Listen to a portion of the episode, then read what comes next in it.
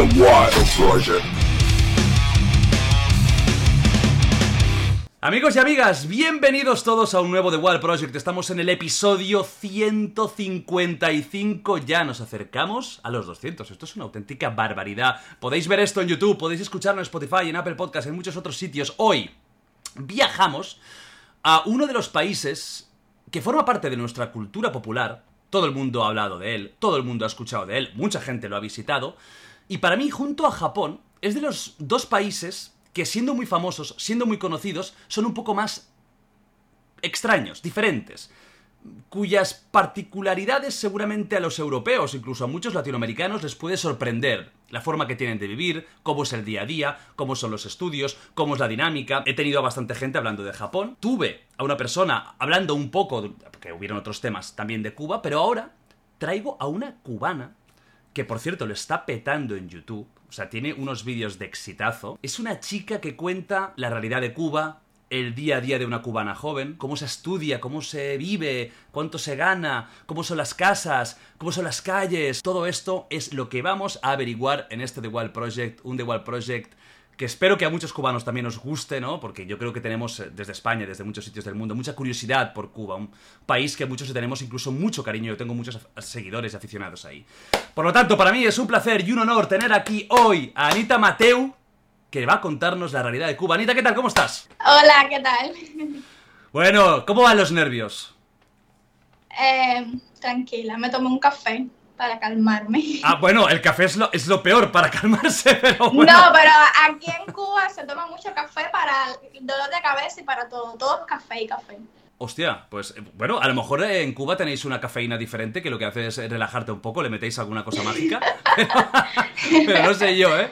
Bueno, ¿qué tal? ¿Cómo va todo? Todo bien. Va, fantástico. Eh, te contacté el otro día porque yo te descubrí este verano, ¿no? Y no sé ni cómo, lo típico por sugerencias, que, que apareces y, y- y, claro, tus vídeos son muy llamativos porque es lo que he comentado, ¿no? A mucha gente le llama la atención Cuba. Es un país que escuchamos mucho, que además es muy paradisíaco, pero que también por otras historias pues también es muy conocido y muy famoso, ¿no? Yo quiero contigo hablar un poco de la realidad de Cuba, pero primero me gustaría que te presentaras a ti misma, que explicaras eh, pues quién eres, qué haces en internet y también a qué te dedicas tú en, en la vida real, ¿no? Bueno, eh, mi nombre es Ana Laura, pero me llamo en las redes sociales Anita. Tengo 26 años y yo soy ingeniera industrial aquí en Cuba, pero actualmente solo me dedico a YouTube. Estoy solamente haciendo videos para YouTube y algunas cositas en redes sociales y tal. Y bueno, mi canal es hablando acerca de la realidad mía, siendo cubana, viviendo aquí en Cuba, lo que veo, lo que vivo. Ya, eso. Muy bien. Eh, claro, ahora mismo, y mira, no tenía esta pregunta de, de- de entrada, pero es que me ha, me- me ha sorprendido y creo que puede ser interesante. Tú vives de YouTube solo, ¿vale? De las redes sociales, digamos. Ahora sí, hace como unos meses, decidí solamente quedarme con YouTube. ¿Tienes problemas para cobrar en Cuba de una empresa como Google, que al final YouTube es Google? Sí, a ver, en Cuba, si pones que tu canal es de aquí de Cuba, no, nunca vas a monetizar. Porque Cuba y YouTube no tienen, como parece, el convenio, ¿no? Para de AdSense ni nada de eso. Entonces, los cubanos, youtubers de aquí, lo que hacen es que le dan su cuenta de YouTube a una persona de confianza en otro país para que le haga todo ese proceso. Y esa persona es como la que sería legalmente la dueña del canal, Sí. el dueño del canal, y te manda el dinero. Esa persona lo recibe y te lo manda aquí a, a la... A mí, en mi caso, me lo mandan a mi tarjeta aquí de Cuba. O sea, que tú tienes una persona que si mañana se enfada contigo y dice, Anita, no te soporto más, te, te, te roba el dinero y te cierra el canal, ¿no? Sí, pero bueno, es mi mejor amiga, ella no me va a hacer eso. A lo mejor está viendo esto. A lo mejor es... No, yo estoy, estoy seguro que lo va a ver. Eh, Sí, pórtate bien, ¿eh? Sí, ella es muy fan a ti, ella me lo dijo cuando se lo comenté, me dijo, ay, no te lo puedo creer. Pues escúchame, ¿cómo se llama de nombre? Taimi, Taimi. eh, vi- vive en España, en Galicia. Ah, en Galicia, hombre, tierras gallegas maravillosas. Taimi, Sí. por favor te lo pido, pórtate bien con Anita. No le robes al canal, no se lo cierres, porque mañana discutís y a tomar por saco todo, ¿eh? O sea, se acabó, se acabó la aventura. Pues mira, esto es una cosa curiosa ya, fíjate, Sí, qué raro que tengas que de alguna manera, tener como un testaferro en otro sitio para poder eh, cobrar algo que tú estás generando, generando aquí. Bueno, luego te preguntaré por el tema de los cobros, porque no sé si cobráis en dólares o, cómo lo hacéis, cómo se compran las cosas, eh, qué, divisa es, ¿no? Pero lo primero es que te quería preguntar es, cuéntame cómo es el día a día de una persona cubana como tú, una persona joven. Ahora, bueno, ahora mismo estás con YouTube, pero vamos a decir antes de YouTube, ¿vale? ¿Cómo es el día a día de un cubano? Bueno, antes de YouTube estaba en la universidad. Eh, normal, me levantaba, eh, iba a la escuela, el transporte pésimo, las guaguas tenías casi que fajarte para poderte montar en una guagua que le decimos aquí a los buses. La universidad me quedaba lejos, pero era una vida, también una vida bastante tranquila. A ver, siempre con muy pocas cosas, porque aquí los cubanos tenemos todo, no tenemos lujos, no tenemos tantos lujos, vivimos una vida sencilla ¿sabes? Em, no tenía la... Dime, dime, dime. O sea, cuando era estudiante no tenía tantas preocupaciones como cuando ya decidí independizarme porque el tema de buscar la comida, de pagar las cosas ya de una casa sí es muy complicado porque aquí todo es muy, muy, muy caro y te pagan muy poquito, no alcanza. Mm, te preguntaré por los precios, ¿eh? Porque esto me choca que un país que tiene un sueldo, vamos a decir, medio bajo, tenga productos caros. Es como difícil de entender porque al final el que sale perjudicado es Sí, un pedazo quizás de carne cueste lo que yo cobro al mes si fuera ingeniero. ¿Un pedazo de carne? Sí. ¿De ternera, de res, de lo que sea? Aquí la que se come más es puerco, el cerdo. Vale, hostia, y vale un sueldo, un trozo de carne. Puede ser, sí. Luego, luego veremos el tema supermercados porque me he quedado alucinado. O sea, pensaba que estaba mal la cosa, pero esto es. Esto está, está muy mal. Em, eh, tu día a día, antes de dedicarte a esto, o el día a día de un cubano, ¿es muy callejero? ¿Estáis mucho en la calle? Sí, bastante, porque todo el mundo está en la calle como que tratando de conseguir cosas, comida, las cosas básicas, porque escasean mucho. Y entonces, por ejemplo, un vecino te avisa, no, sacaron pollo en tal lado y todo el mundo va corriendo para allá a buscar pollo, no sé qué. Y tú sales a la calle por el día, se supone que la gente está trabajando, pero ves a todo el mundo en la calle comprando cosas y buscando cosas y resolviendo sus cosas, y no en el trabajo. ¿Y eso cómo puede ser? ¿No les van a echar a la calle si no te, si no te presentas en el trabajo? La gente aquí normal dice, voy, o sea, están en el trabajo, salen un momentico y se van a comprar cosas. Cuando yo estaba trabajando, yo trabajo un tiempecito, las personas siempre andan en la calle porque, ay, sacaron pan en la esquina y va toda la gente del trabajo, incluso para la esquina, hasta el jefe, todo el mundo, busca pan, así. Porque sacan muy poco y entonces cuando sacan esas cosas, todo el mundo va para allá y son colas horribles. Yo odiaba las colas, yo nunca iba a ningún lado de eso. O sea, cada día, para entendernos, para un cubano normal, para un cubano promedio, es un poco una lucha. Es una lucha Por, por, por, supervivencia casi, o por conseguir cosas básicas, ¿no? Porque no, no hablamos de lujos, entiendo. No, no son lujos, es comida, es eh, un jabón, un detergente, una cosas básicas que en cualquier país del mundo es lo más fácil del mundo, aquí no lo es. Normalmente en, en Cuba, eh, los trabajos, ¿a qué, ¿a qué hora suelen, suelen empezar? ¿A partir de las 9, 10 de la mañana? No, 8 de la mañana hasta las 5, 4 y media, pero la gente se va más temprano, no pasa nada. O sea, ¿sois madrugadores en Cuba? Sí, sí. Y si vives muy lejos, tienes que levantarte muy, muy temprano porque si no tienes transporte, que la mayoría de los cubanos no tienen auto, no tienen nada, depende del transporte público, pues tienes que levantarte dos horas antes de llegar a tu trabajo para poder llegar a tiempo. Y el, el, hecho de, digamos, de, de tener este clima tan bueno, de tener esta temperatura tan espectacular, de estar mucho en la calle, hace que también, aunque seáis madrugadores, las fiestas, los bailes, el ambiente se largue hasta tarde? ¿O realmente es un país en el que todo se hace temprano, os vais a dormir temprano y volvemos a empezar? No, no, yo creo que también se duerme tarde. Mm, se hacen fiestas, sí. Hay discos, hay bares. Bueno, depende de la persona. Yo no soy muy de salir ni nada. Yo soy más tranquila de la casa. Tú tranquilita, ¿no? Aquí está a gusto. A ver, antes, sí, antes de, de, la COVID había, sí había muchas más fiestas y más cosas, pero después de la COVID empezó como una crisis más fuerte y muchos lugares han cerrado y no han, no han abierto más y no hay tanta fiesta como antes. Antes me has comentado, antes de empezar, que no tienes electricidad hoy. Yo te pregunto por el tema de la luz. A ver, ¿qué pasa aquí? O sea, ¿se os va la luz porque sí? ¿Cómo funciona el tema de electricidad en Cuba? A ver, desde que yo nací, yo estoy viviendo los apagones en Cuba. Esto es algo del día a día del cubano. Pero ahora mismo, en estos momentos, hace como unos meses, yo creo que puedo decir desde que comenzó este año, hay una crisis muy grande porque supuestamente dicen en la televisión que las termoeléctricas eh, no están como que, no tienen capacidad para generar electricidad para todo el país y se salen del sistema o se, eh, de repente dicen, ay, se rompió tal cosa y ya, y te pasas una pila de días así. Entonces hay programación de electricidad. Hay un grupo de Telegram de la empresa eléctrica de Cuba que te avisa el horario en el que tú vas a tener corriente y en el que no. Sí, para que te prepares. Entonces, anoche mismo yo tuve tres horas de corriente nada más. De una de la mañana a tres de la mañana, el resto de la noche dormí sin electricidad, ahora amanecí sin electricidad. Y eso es en Cuba entera. Menos creo que en La Habana, en La Habana que es la capital, no se va tanto la electricidad. ¿Es imposible o tú recuerdas un día que tuvieras todo un día electricidad? ¿O, es, esto es...? Sí, eh, sí, hace, hace unos meses sí, sí, y hace años también sí. Lo que es como por, por rachas que empeora la situación, algo así. Pero ahora mismo está muy crítica la situación. O sea, ahora mismo eh, no sabes cuándo va a volver la luz.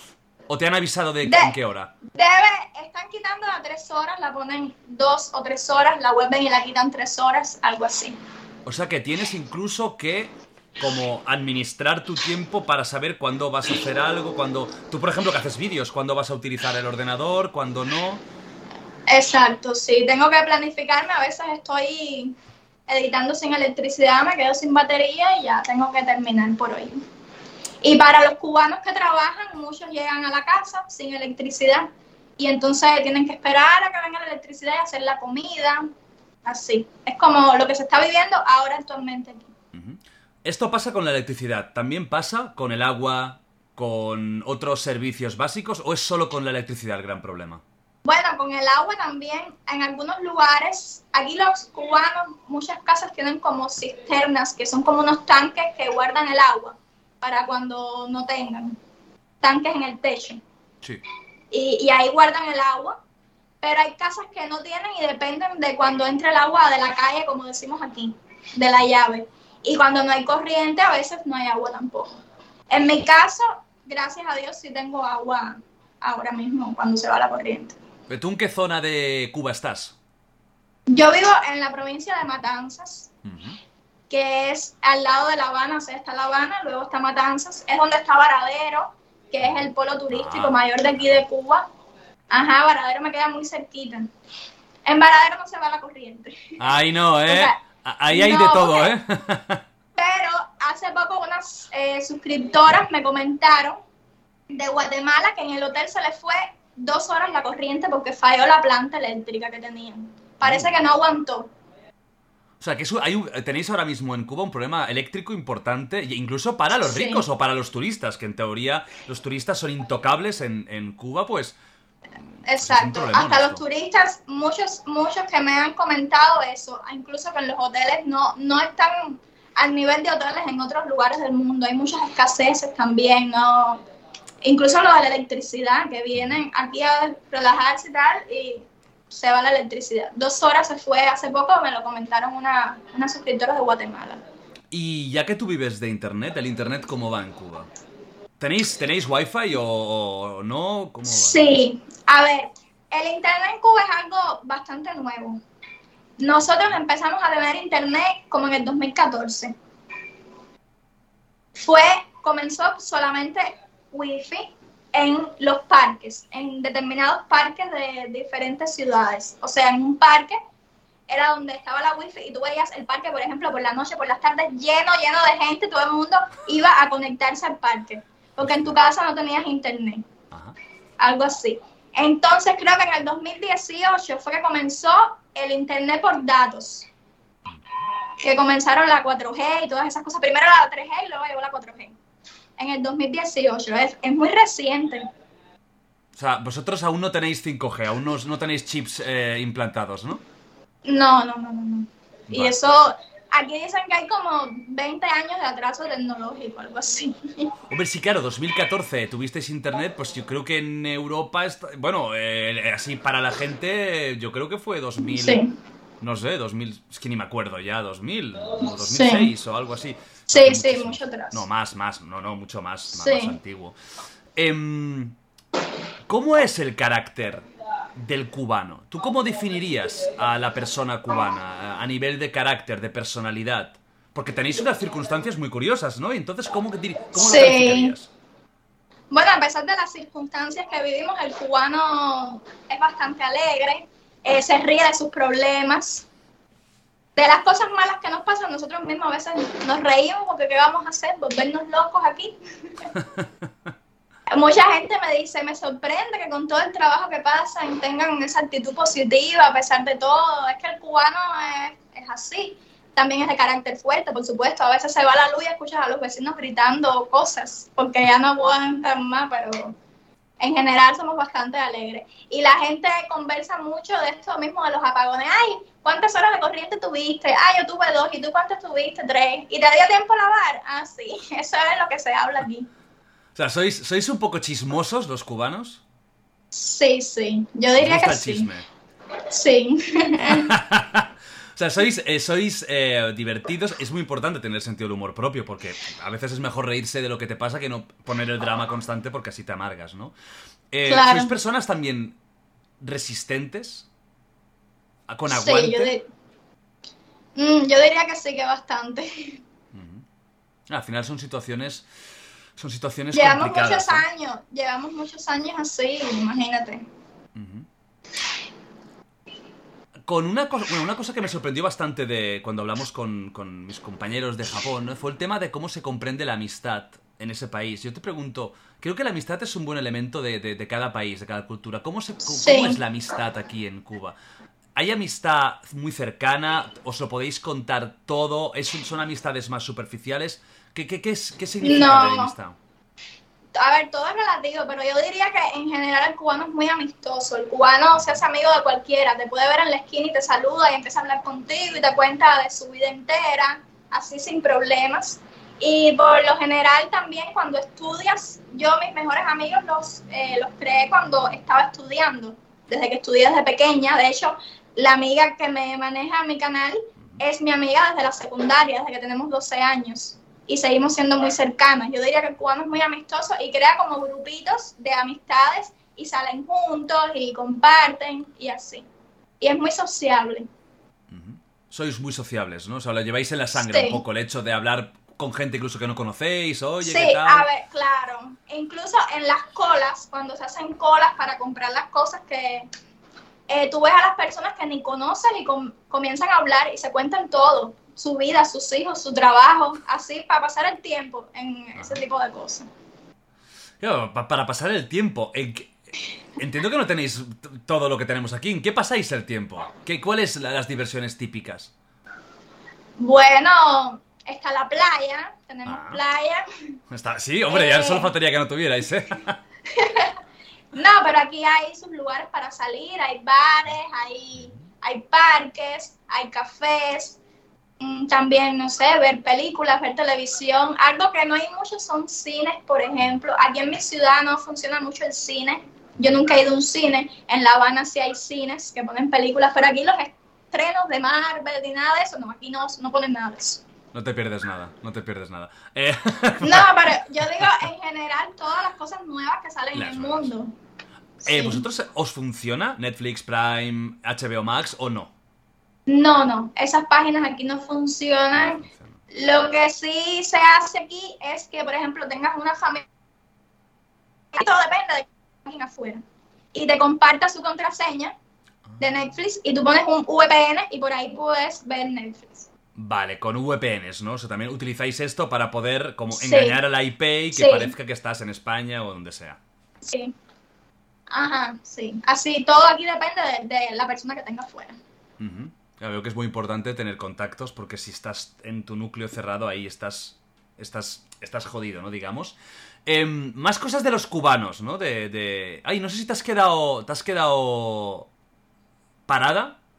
No sé si ha habido ahora, ahora, ahora sí, ahora sí que creo que se te había a ver, Ya, ahora ya. ya ha vuel- ha vuelto, ha vuelto Ya, la... Si en algún momento, gente, eh, veis que hay problemas técnicos, tenéis que entender esto, claro, que en Cuba el internet no es como el que tenemos aquí. De hecho, ella ahora está con 4G, está con los datos del, del móvil. Que, por cierto, una pregunta. Si no tienes electricidad, ¿ya calculas que no se te termine la, la batería del móvil? Lo puse a cargar por la noche, dejé conectado el móvil para cuando viniera la corriente se cargara. Vale, pon, ponle, ponle la pantalla al brillo mínimo, ¿eh? O sea, que, que, que gaste lo mínimo, que solo falta cada mitad de conversación. Hasta luego. O sea, y- y no, a saber- a ver. Tiene 70%. Creo que Vale, me bueno, alcanza. vamos bien, vamos bien, vamos bien. Yo creo que vamos bien. Pues sigamos, ¿no? Porque ha habido este, este pequeño. Este pequeño. Este pequeño corte. Em, más cositas de. de los cubanos. Eh, hay una. mm, Pues una cosa muy. muy ah, famosa. Que es eh, pues la sensualidad cubana, el ligoteo. ¿Cómo ligan los cubanos, cubanas? Bueno, antes era más, bueno, como llegó la tecnología hace muy poco, normal, iban a hablar contigo. Hola, ¿qué tal? No sé qué. eh, pero últimamente, por mucho por WhatsApp y eso, desde que está la tecnología ya nos hemos como que por esa parte. Pero hace muy poco sí era más contacto físico y tal. Pero claro, ¿cómo tienes el WhatsApp si no conoces a la persona? Primero tendrás que conocerla, ¿no? Porque te escriben por Facebook, qué sé yo, te buscan por algún lado y te piden, ay, me das tu WhatsApp, no sé qué, y te escriben por ahí. ¿Cuál es el, el- el- ¿Tenéis aplicaciones de, ligoteo tipo Tinder y todo esto? ¿O no? Ni de coña, ¿no? No, yo creo que no. Aquí en Cuba no, no hay eso. Aquí es buscarte en Facebook y... Hola. Y escribirte, sí, supongo. ¿Os dicen muchas cosas por la calle a las chicas? Sí, aquí hay bastante... Se meten bastante contigo cuando caminas y eso, te dicen cosas. Ay, qué linda, no sé qué, tal cosa. En España hay mucha polémica o debate con este tema, ¿no? Hay gente que Aquí no lo aquí soporta sí. y hay Sobre gente que dice que es bonito. ¿Qué te parece a ti? Bueno, a mí no me gusta mucho porque sobre todo siempre son hombres mayores. Tú no ves a un jovencito casi nunca que le diga a otra muchacha, pero sí ves a muchos hombres mayores que te dicen cosas y te... cuando caminas por la calle. Y eso te incomoda un poco, ¿no? Bueno, a mí personalmente no, no me gusta. Sí, aquí en, aquí en, en España o en Europa sí que también hay el, el con- el- Bueno, más en España, que yo creo que en, en Europa no hay este... Al final nosotros también somos un poquito latinos, tenemos un poquito de, ¿no? de carácter Sí. hispano, más bien dicho, y tenemos un carácter más abierto que quizás los franceses o los alemanes, que son más cerrados, pero tampoco somos tan abiertos con, con- con el cubano. ¿El cubano cubana tiene vergüenza? Porque te- tiene pinta que no. Bueno, depende de la persona, yo creo que sí. Sí, hay, hay, hay cubanos vergonzosos, porque al menos los que he conocido yo eran las personas más abiertas y más lanzadas que he visto. Sí, el cubano en general es bastante extrovertido. Aquí le decimos a eso guaroso. Ser extrovertido es que eres un guaroso, tienes mucha guara. Mm. Hay un vídeo. Pero de- yo, yo Dime, no dime. tanto. Tú, me, tú eres más tímida, ¿no? Sí, yo suelo ser más tímida. Cuando ya conozco mejor a la persona es que como que me siento más en confianza, pero al principio la gente me ve y como que soy muy cerrada, no, no soy tan guarosa. No eres guarosa y fíjate tú que eres cerrada y te abriste un canal de YouTube, que es lo Sí, contrario. pero es que, exacto, es lo que la gente me dice, pero mm, cuando le hablo a la cámara no es lo mismo que le hable a gente de verdad, sí, alante de mí, eso me como que me da más vergüenza. Hay un vídeo de tu canal que me parece bastante curioso y que, que tiene bastantes visitas, como no, normal, el tema, que es cómo enamorar a una cubana, ¿no? Yo quiero que me hagas ahora la explicación para estos chicos, hombres eh, que están viendo esto. Y a ver luego también si me puedes hacer la versión masculina, ¿eh? Cómo enamorar a un cubano. Pero ¿cómo enamorar a una cubana? Dime, cuéntame. Si una persona ahora mismo está viendo esto y dice, me voy a Cuba en dos semanas, me gustaría enamorarme o enamorar a la cubana, ¿cómo lo tiene que hacer? A ver, ese video lo grabé hace tiempo. Eh, A la cubana no le gusta como que insistas demasiado, le gusta más que te hagas como el duro. que seas más, que tengas personalidad, que tampoco le intentes comprar.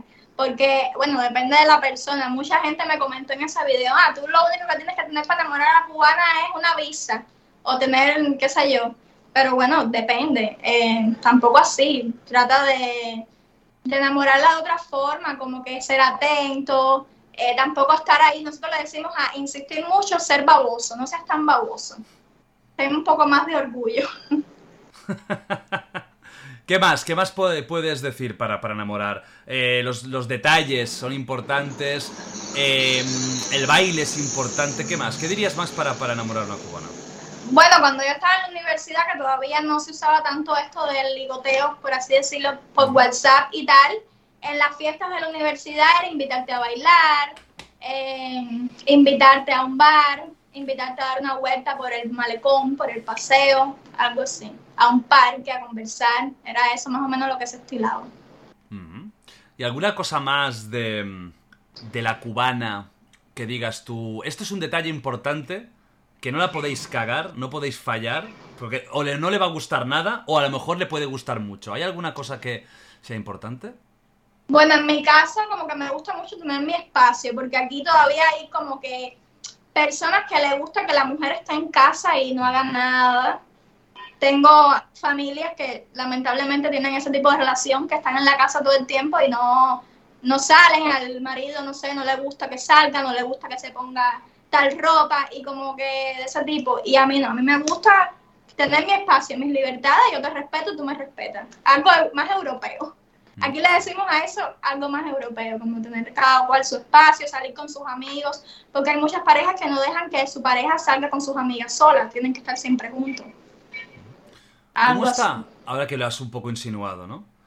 Eh, bueno, para acabar con el tema de, del ligoteo, entonces, no ser pesado, no ser baboso, eh, hacerte el duro, o sea, lanzar como un poco el ataque, pero luego te retiras y ya vendrás si quieres, ¿no? Eh, son personas orgullosas, entonces, entender esto. Es, y, no ser vergonzosos, ¿no? O sea, invitar, invitarla a bailar, a charlar, sin vergüenza. ¿No? Ajá. Vale, bueno, pues ya sabéis, chicos. Em, lo que decías, y luego iremos como, como es un cubano, ¿eh? Que, hombre, a ver, los tíos somos más fáciles de ligar en todo el mundo. Yo creo que en Cuba será exactamente igual. Claro, igual, sí. Mientras te muevas un poco y ya estás enamorado. Pero así, es, así, es, así es la vida. Pero, escúchame, el tema del machismo en Cuba que es ahora mismo un tema también de mucha conversación, ¿no? El machismo, feminismo, etcétera, en todo el mundo. ¿Cómo está el machismo en Cuba? Bueno, yo diría que no sé, no sé qué decirte. O sea, ¿cómo, ¿habéis eh, tenido un despertar feminista como en otras partes del mundo o no? ¿Siguen las cosas igual? Yo, yo pienso que sí, sobre todo las personas más jóvenes ya son un poco más abiertas en ese mm. sentido, pero sí las personas más adultas quizás todavía tengan esos pensamientos de la mujer está en la casa, el hombre trabaja, la mujer se encarga de los niños, el hombre trabaja, así. O sea, ¿es habitual en Cuba que en la pareja la mujer sea la ama de casa sin posibilidad de trabajar? ¿O no es habitual? A ver, no es que sea general, pero sí puede existir eh, más común eso a que sea el hombre el que se quede en la casa. Pero, por ejemplo, tengo una amiga que trabaja en un hotel en Varadero y ella ganaba más que su esposo, entonces el esposo se quedó en casa a cuidar a su niña y sin ningún problema. Depende de la persona. Relacionado con esto, que espero que no sea un tema que te pongan en, problemas, porque no es nada, no es nada digamos, de, más de política, pero sí que es un tema humano, ¿no? El tema de la homosexualidad en Cuba, ¿está mal visto? ¿Está mal visto? ¿Es normal ver a una pareja de hombres, de mujeres juntas? ¿O están escondidos? No, ya, yo creo que no hay tanto. Ya eso está un poco más también aceptado, yo creo. Es muy normal ver si ver a parejas de dos hombres, de dos mujeres, normal. Sí, siempre hay personas, siempre te digo, las personas mayores como que lo ven un poco, pero yo pienso que la juventud ya no ve eso de forma negativa. Ya, yo te acepto tal y como eres. Eres mi amigo, no importa lo que tú seas. Tú eres una persona normal. O sea, que no van escondidos, digamos, ¿no? Quizás alguien sí, porque, su fa porque tenga miedo por su familia y todavía no lo haya aceptado, pero tengo muchas personas ya de mi edad que en un momento sí estuvieron escondidos, pero ya están normal, o sea, tienen su relación pública y no pasa nada y sus amigos siguen siendo sus amigos. Se acepta normal. Bueno, veo que Cuba está en ese proceso un poco de transición, ¿no? De lo antiguo y lo moderno, que la, aún, a lo mejor la old school aún sigue siendo pues muy tradicionalista, pero la gente joven que ya estáis más, vamos a decir, occidentalizados en ese sentido, ¿no? De las costumbres, de la libertad. Em, hemos hablado de cómo ligar con una chica cubana. ¿Cómo ligar con un chico cubano? Ser, linda, o ni eso, y, ser simpática, ya está, ¿no? Resumen. Sí, ser segura, eh, no sé, ser coqueta, algo así. Quizás escribirle, escribirle primero, sin tener miedo, porque muchas esperamos como que aquel chico, o la persona, no, tiene que ser chico o chica, lo que sea, te escriba primero pero últimamente ya las mujeres que están como más, ya no esperan a que sea la otra persona que le escriba, ya yo te escribo también normal, o te llamo para hablar contigo. Si lo que decías tú es así, que, que, la cubana es muy independiente, es de carácter fuerte, también le puede gustar el hecho de decir, pues escúchame, soy yo la que va a hablar contigo y se acabó la tontería, ¿no? Y te, quiero conocer, quiero, quedar contigo, ¿no? Eso, está bien, eso es, bonito. Una fama, mala fama que tenéis los cubanos, bastante extendida, es que sois eh, personas muy infieles. Sobre todo los chicos. O sea, es una fama que al menos aquí tenéis un montón.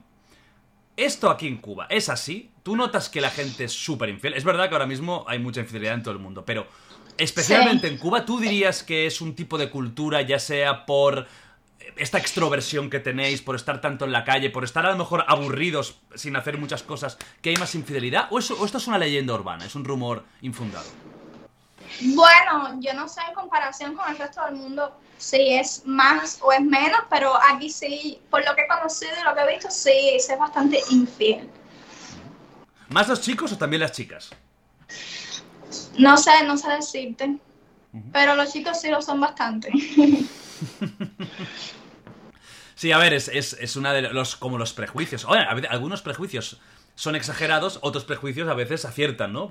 Por eso, por eso se crean y por esto. Y por esto existe. Em, vamos a otro tema más. Em, menos personal y más institucional, como podría ser el estudio, ¿no? Se ha escuchado, yo he escuchado y se ha hablado de que en Cuba, pues casi todo el mundo es universitario, porque al final es todo gratuito.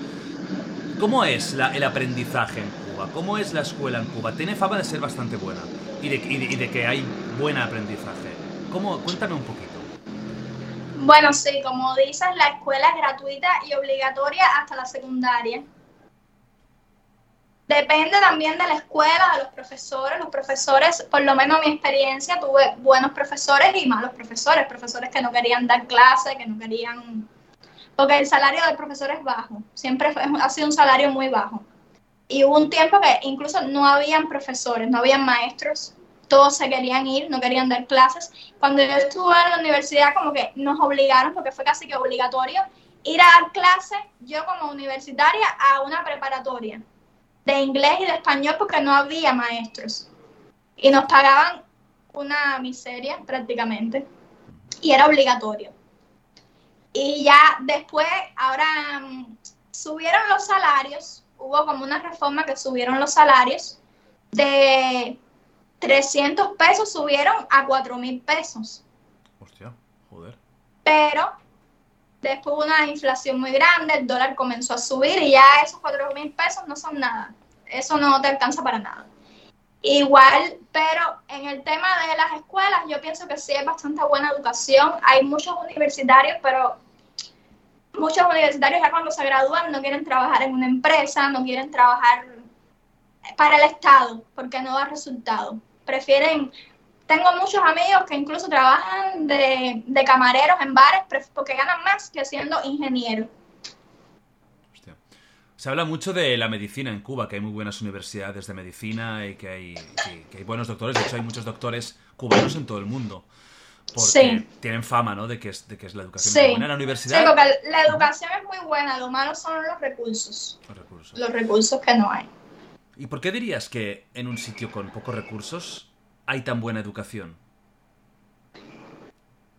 Bueno, porque yo pienso que el cubano es bastante estudioso, que trata de superarse, porque siempre sueña con quizás, siempre nuestros padres nos decían, estudia, que tú no sabes lo que en un futuro te va a servir.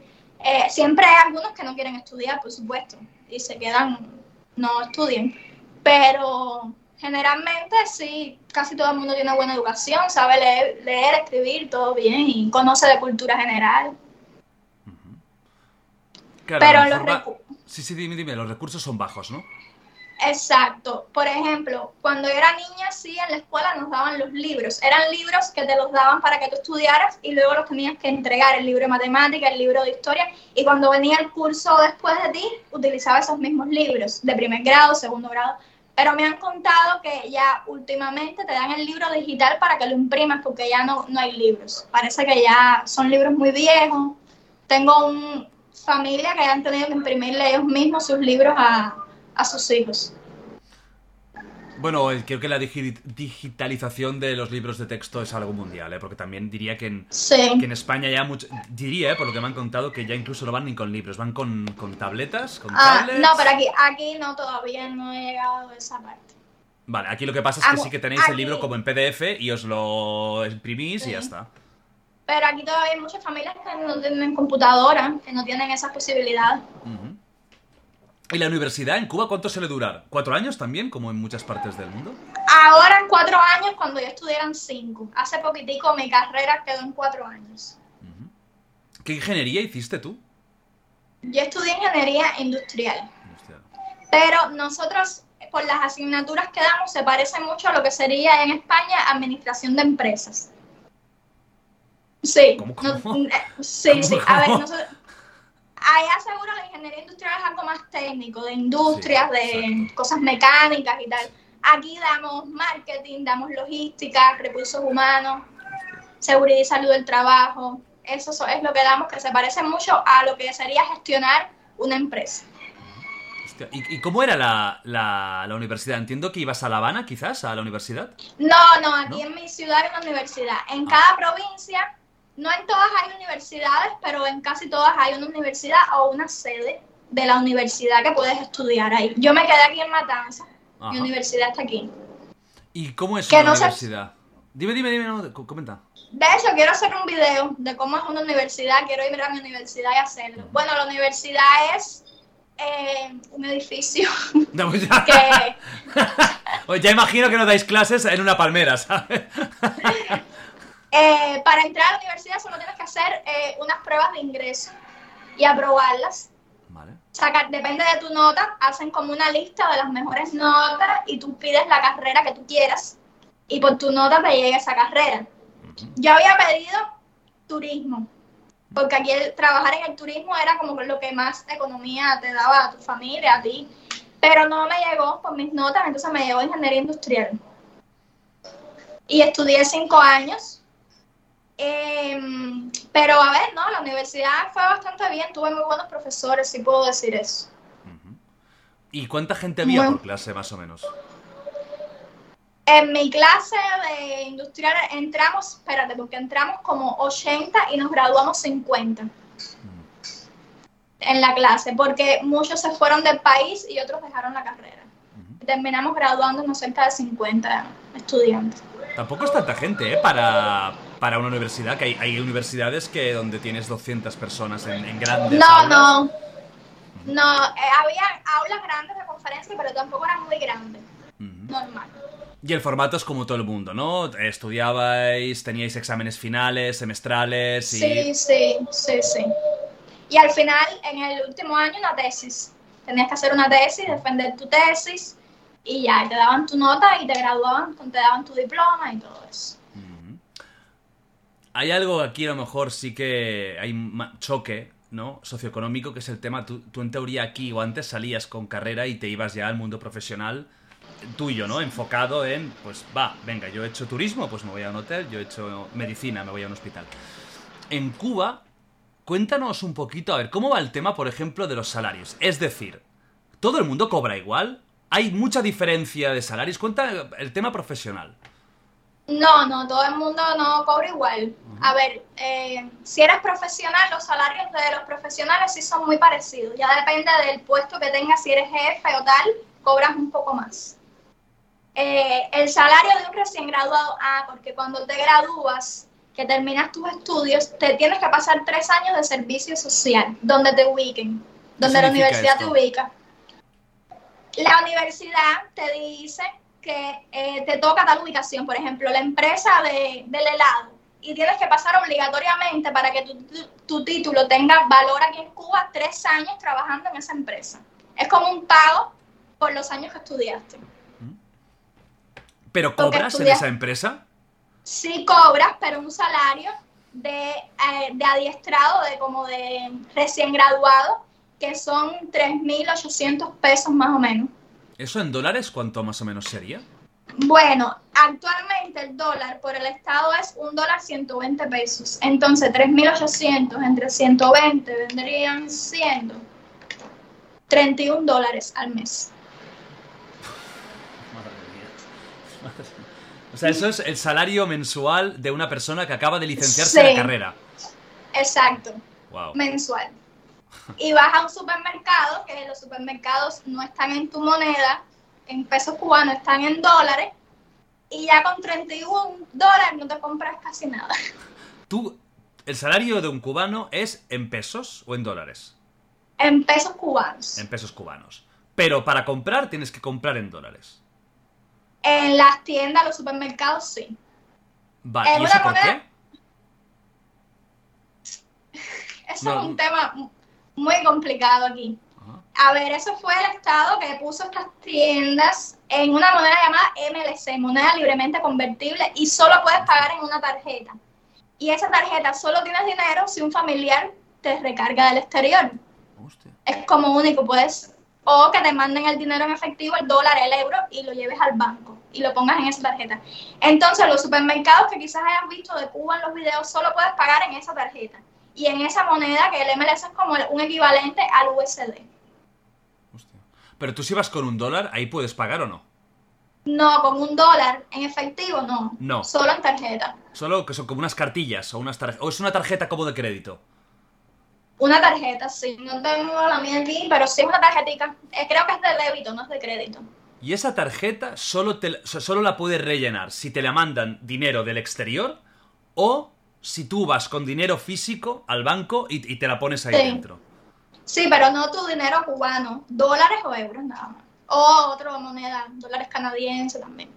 Entonces, lo que cobráis en pesos, ¿para qué sirve? Para prácticamente nada.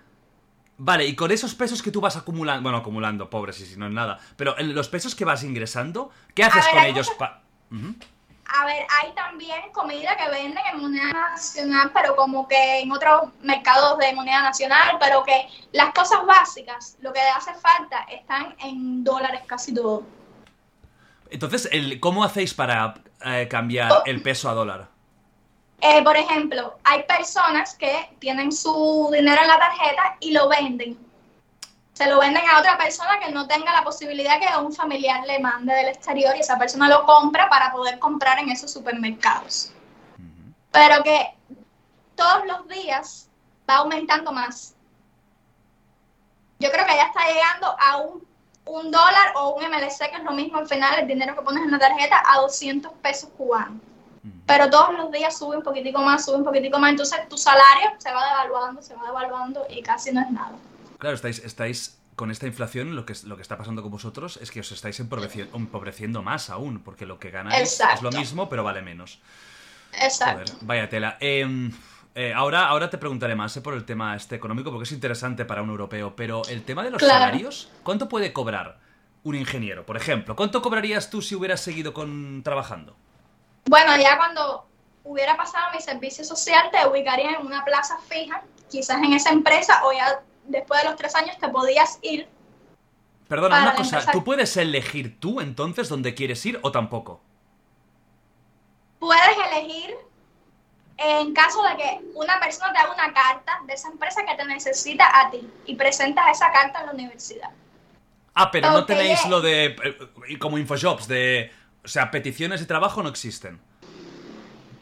A ver, si las empresas, por ejemplo, llega una plaza de cada empresa de aquí de la ciudad y entonces las personas se la disputan. Hacen como un escalafón por las notas, una lista, y el que tenga mejor nota se queda con la mejor ubicación y algo así.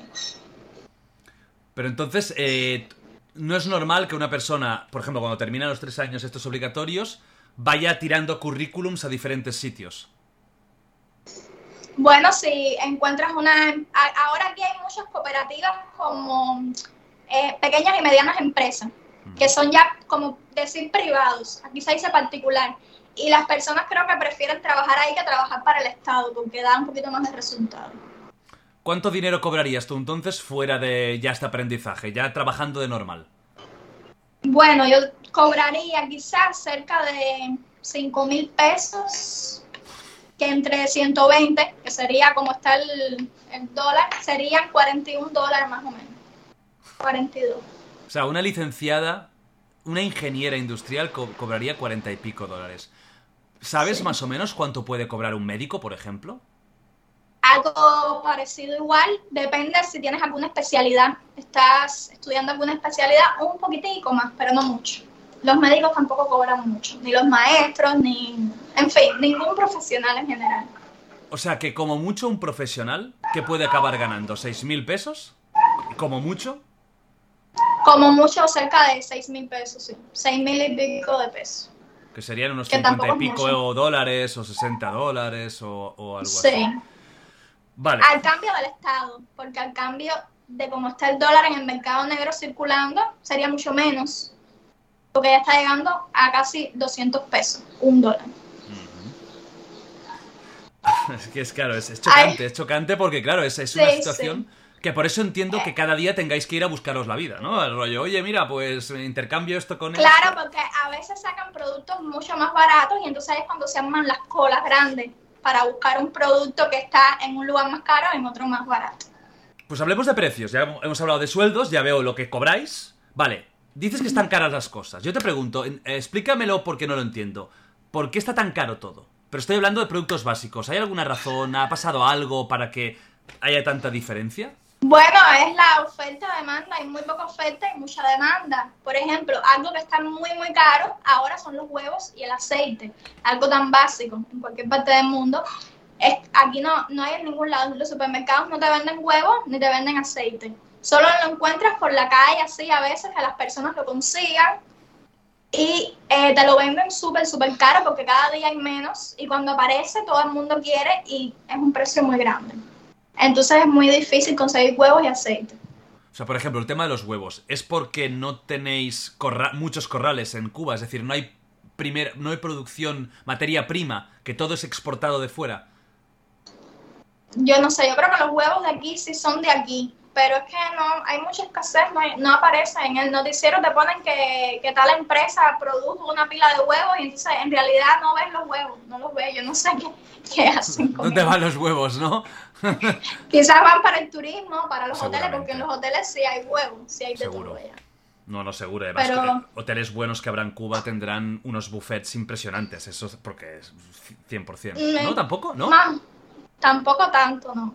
Ya te comenté que unas suscriptoras me dijeron que no había mucha variedad tampoco en los hoteles. Sí, pero claro, una cosa es un hotel de cuatro estrellas y la otra es ir a un Four Seasons de Cuba, que supongo No, que ahí- yo, yo, yo creo que ellas estaban en uno, uno bueno. Sí, Ah, pues imagínate, si incluso los buenos Sí. están así, es que la cosa está, está jodida. Sí. Eh, ¿Qué, más, Sí, ¿Qué más elementos de comida son muy caros en Cuba? La carne, Ujú. Ahora mismo tú vas a un refrigerador de un cubano y la carne que tiene es pollo. Lo que más aparece de vez en cuando es el pollo. La carne de cerdo, al cubano le gusta mucho la carne de cerdo, es algo de la cultura gastronómica aquí en Cuba. Y ahora mismo está muy cara una libra de cerdo, muy cara. Y entonces, em, para conseguirla es súper complicado. Tienes que hablar con el que va a sacrificar el cerdo desde antes para que te guarde el pedazo que, que vas a comprar. Con el cerdo vivo todavía. Es que, es, es que me río porque es curioso, o sea, que tienes que ir a hablar con Sí. al matadero, decirle, hey, este cerdo, guárdame, guárdame un cuarto de libra. Qué fuerte. Sí, es complicado. En los supermercados hace poco sacaron carne de cerdo y se armó una, una cola grandísima. Eran como cerca de 22 libras de cerdo muy caro, carísimo. Era como 6, 6 dólares el kilo. Es que es- y más con lo que cobráis, es que imagínate, es una parte... Exacto, es muy- una parte muy grande de tu salario, es casi que imposible. Si no tienes una familia afuera que te esté mandando remesas y recargas, es prácticamente imposible vivir aquí. Wow. ¿Qué hace la gente que no tiene eso? La gente que no tiene eh, personas fuera que les pase dinero.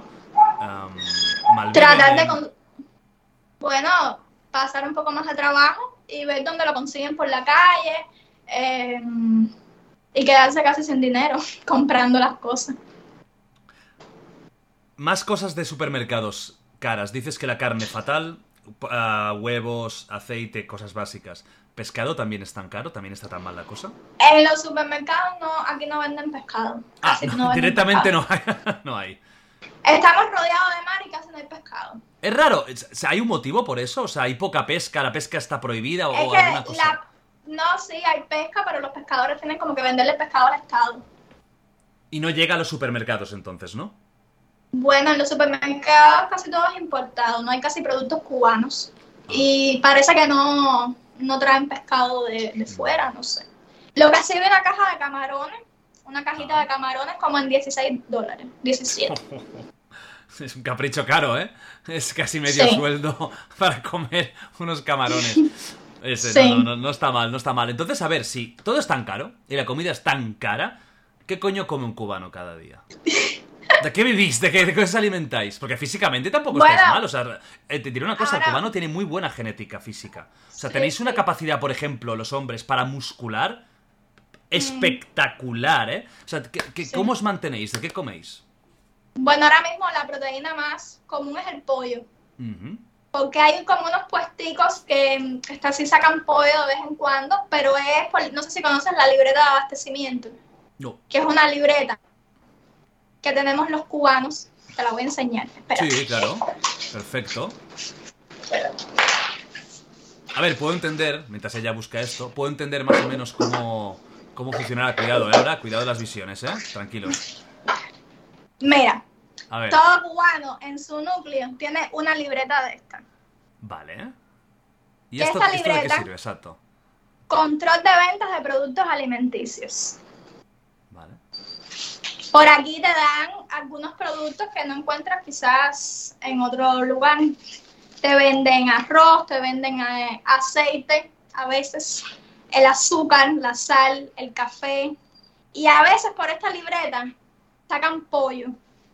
Pero depende la libreta de la zona donde tú vivas. Tú no puedes ir a comprar pollo a otra zona. Tienes que comprarlo en la bodega. Esto le- lo compramos en lugares que se llaman bodega lo compras en la bodega que te corresponde y te toca un pollo por, por persona. O sea, un paquete de pollo por persona. Pero esta cartilla implica que te lo regalan, o sea que es gratis. No, no, lo tienes que comprar. Ah. Pero solo, pero normado, a un precio más barato Mm. y solo uno por persona o dos por persona. A veces sacan salchichas, a veces picadillos. Uno o dos por persona. Es como controlado. Vale, y, este, y con esta cartilla eh, es lo que un cubano come en- habitualmente utilizando esto.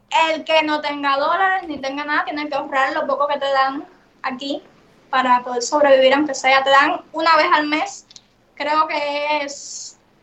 Te dan arroz. No te- a ver, tenemos la mala costumbre de decir te dan, pero en realidad te lo venden, lo que a un precio un poco más barato que como lo encuentres por la calle. Pero toda familia cubana tiene esto. Te dan un pan al día también. Solo un pan. El pan de la bodega, que es muy malo. Es muy...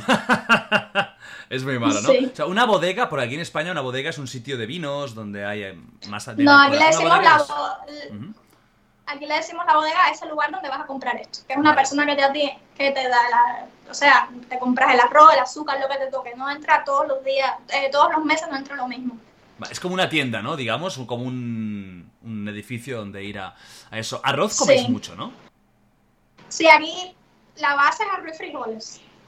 Arroz y frijoles es la base de, de un cubano de lo que come ca- casi cada día, ¿no? Sí. ¿Tú algún día recuerdas no haber comido? ¿Un día? claro, espagueti también se come. No, no, no, digo, digo, no, no, no, no, no, digo, ¿recuerdas algún día no Ah. haber comido porque no has encontrado comida, porque no has podido permitírtelo?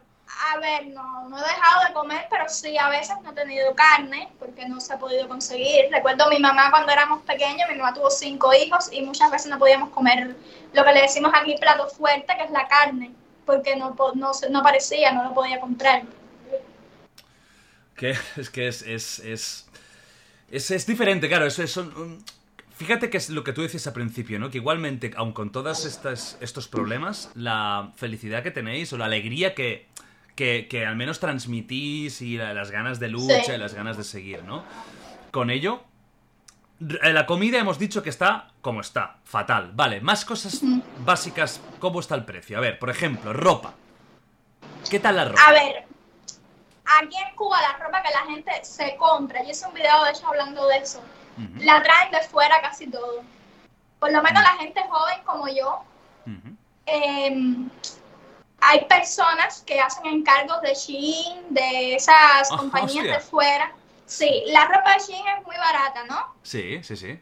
Bueno, aquí es de lujo, aquí es ropa de lujo. Si tú tienes algo de Shein y tienes algo de, vaya, eh, lo más caro, porque las personas eh, compran fuera y traen y lo venden, porque aquí en Cuba como tal no se vende mucha ropa. Sí, hay- sí venden ropa, pero es ropa que lleva años en las tiendas y la gente casi ni compra porque también te la venden cara, no es ropa que esté bonita, no es ropa que esté buena. Entonces la gente no se compra mucha ropa aquí, en las tiendas de aquí que casi no hay tampoco lo que se compra más bien es de fuera. Hay personas que te dicen, entra a un link de Shein, la ropa que tú quieras, yo te la trato de, de la, te la traigo, se demora quizás un mes en llegarte y muy cara. Pero te suben necesitas, el precio como, como tres veces. un intermediario, por eso. Sí, un intermediario. Tú no puedes, tú por ejemplo, tú ahora mismo, cuando terminemos, tú no puedes ir a Shein.com y comprarte directamente. Uy, espera que ha habido un, un parón de, de conexión. Vamos a ver si recuperamos. Ya, ya, es que me llamaron, ya. Ah, vale, ah, vale, digo, qué susto. Vale, te digo, tú ahora Ya. cuando terminemos esto, ¿podrías, por ejemplo, ir a Shein.com y comprarte algo directamente o esto es imposible? Bueno, si no tengo a alguien que me lo traiga hasta acá, hasta Cuba, no puedo. Las cosas, las pocas que tengo es que mi amiga cuando ha venido a Cuba me las ha traído. Ella las compra allá y me lo trae.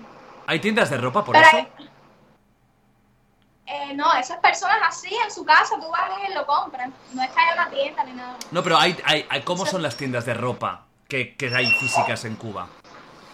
Hay algunas tiendas, pero ya te dije que no, no hay muchas cosas, no es de calidad, no es bonita. No es bonito. Te puedes comprar un pantalón en la tienda y se te rompe el otro día porque lleva años ahí en un maniquí puesto.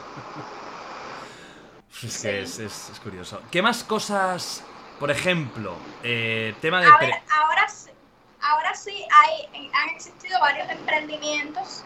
Aquí le decimos emprendimientos como personas que han emprendido solas y están como haciendo sus negocios de su ropita, quizá con telas que consiguen y tal.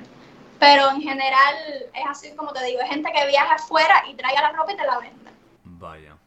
Tema restaurantes, por ejemplo. Ir a un restaurante, ir a comer fuera. O ir a tomar algo incluso, ¿no? Ir a tomar alguna copa. ¿Los precios son prohibitivos? Entiendo que sí. A ver si no puedes salir todos los días ni todas las semanas, quizás varias veces. Hay gente que sí, que sale todos los días, no tienen dinero para ese para eso. Pero en general sí es caro salir porque como hay todos los días suben los precios para esas mismas personas que tienen sus restaurantes y sus cosas se les es difícil conseguir las carnes, no sé cómo las consiguen, ¿no? Conseguir ahí en los restaurantes a veces incluso tienen langostas y tienen cosas que tú nunca ves por ahí, quizás lo consiguen y mm, pues así de esa forma sí es caro ir a comer. Ir a tomar algo, por ejemplo, ¿el alcohol es caro? ¿Es barato? Eh, depende del lugar, pero sí han subido mucho los precios. Pero un trago puede costarte entre uno o dos dólares, pero calculando que el, que el cubano cobra muy poquito, sí te es Claro. carito. Claro, para mí es un cachondeo, o sea, un trago, un dólar, yo doy una voltereta, pero para vosotros, imagínate, si cobráis 40 o 30 y pico, que es Claro. un porcentaje gigantesco, ¿no? De vuestro Exacto. sueldo para un traguito. A ver, tú puedes gastarte el salario entero en una noche que salgas. Sí. si te lo puedes gastar en un trozo de carne. Exacto. Y tú, y tú entonces, eh, cuando has salido, ¿qué tipo de gente ves? ¿Solo turistas? O, o- No, No.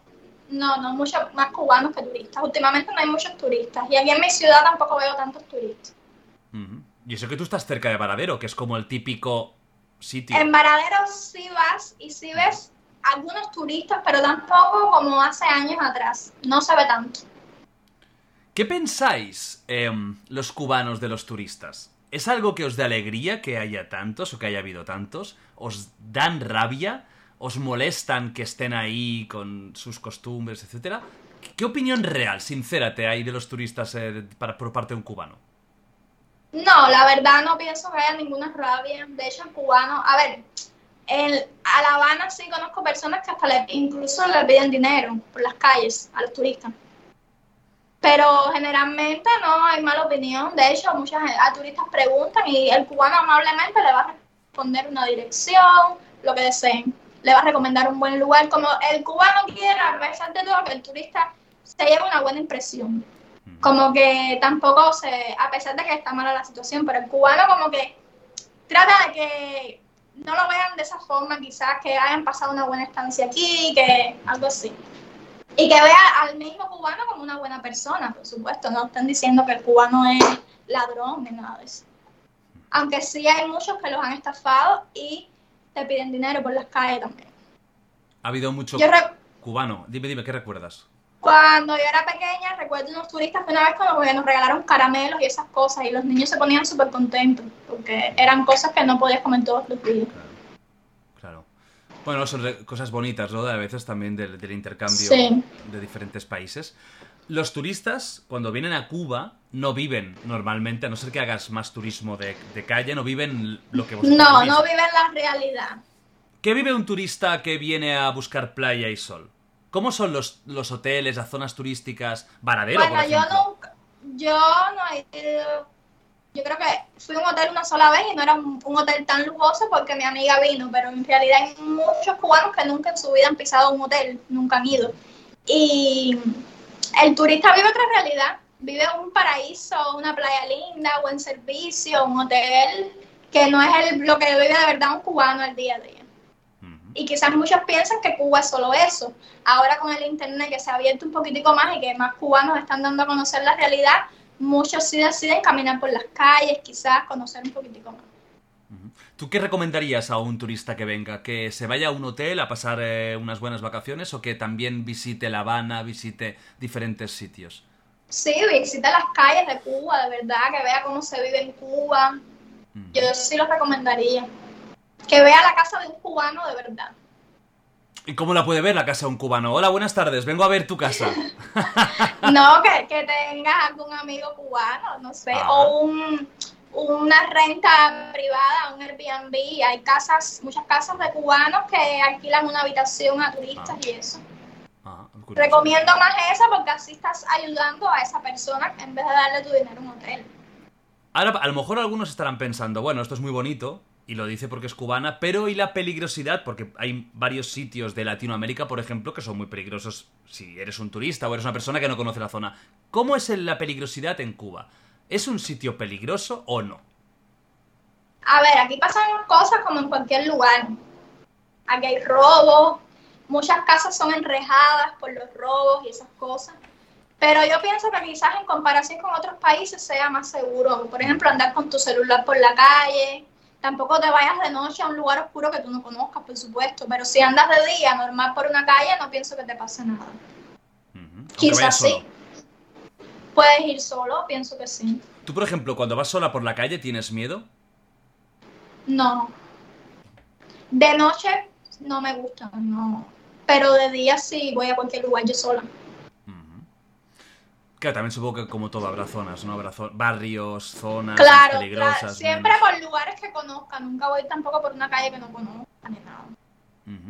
Y cuando sales al de fiesta, al al turista no lo tocan, ¿no? Al turista, sí, yo creo que lo protegen más, por supuesto.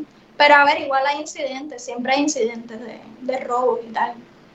Claro. Bueno, pero eso es en, en todo el mundo. Pero es- cuando, de, cuando denuncian, como que lo priorizan para solucionar su problema. Claro. Claro, al final lo que le interesa a Cuba es que el turista vuelva, esté contento, cuando vuelva para su país, diga, me ha encantado, el año que viene volveré otra vez.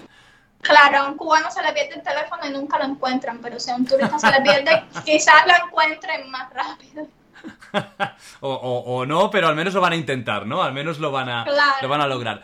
¿Y cuáles son las zonas más peligrosas de, de, Cuba? Porque en todos los sitios hay ciertas zonas, barrios, guetos, que todo el mundo los conoce, ¿no? ¿En Cuba hay alguna zona que sea conocida incluso por los cubanos por ser más peligrosa? No sabría decirte, aquí en mi ciudad hay un barrio que se llama La Marina, que dicen que era peligroso, pero que ya, ya yo pienso que no tanto. Ajá. Ya tú puedes encontrar en cualquier lugar, quizás que te, puede pasar algo en cualquier lugar. Pero, ahí en esa zona un pueblo tenía mala fama en un pasado. Eh, quizás en La Habana, algunos barrios de La Habana tienen más fama de ser peligrosos y eso, pero ahora mismo no sé decirte cuál, porque yo no conozco mucho La Habana.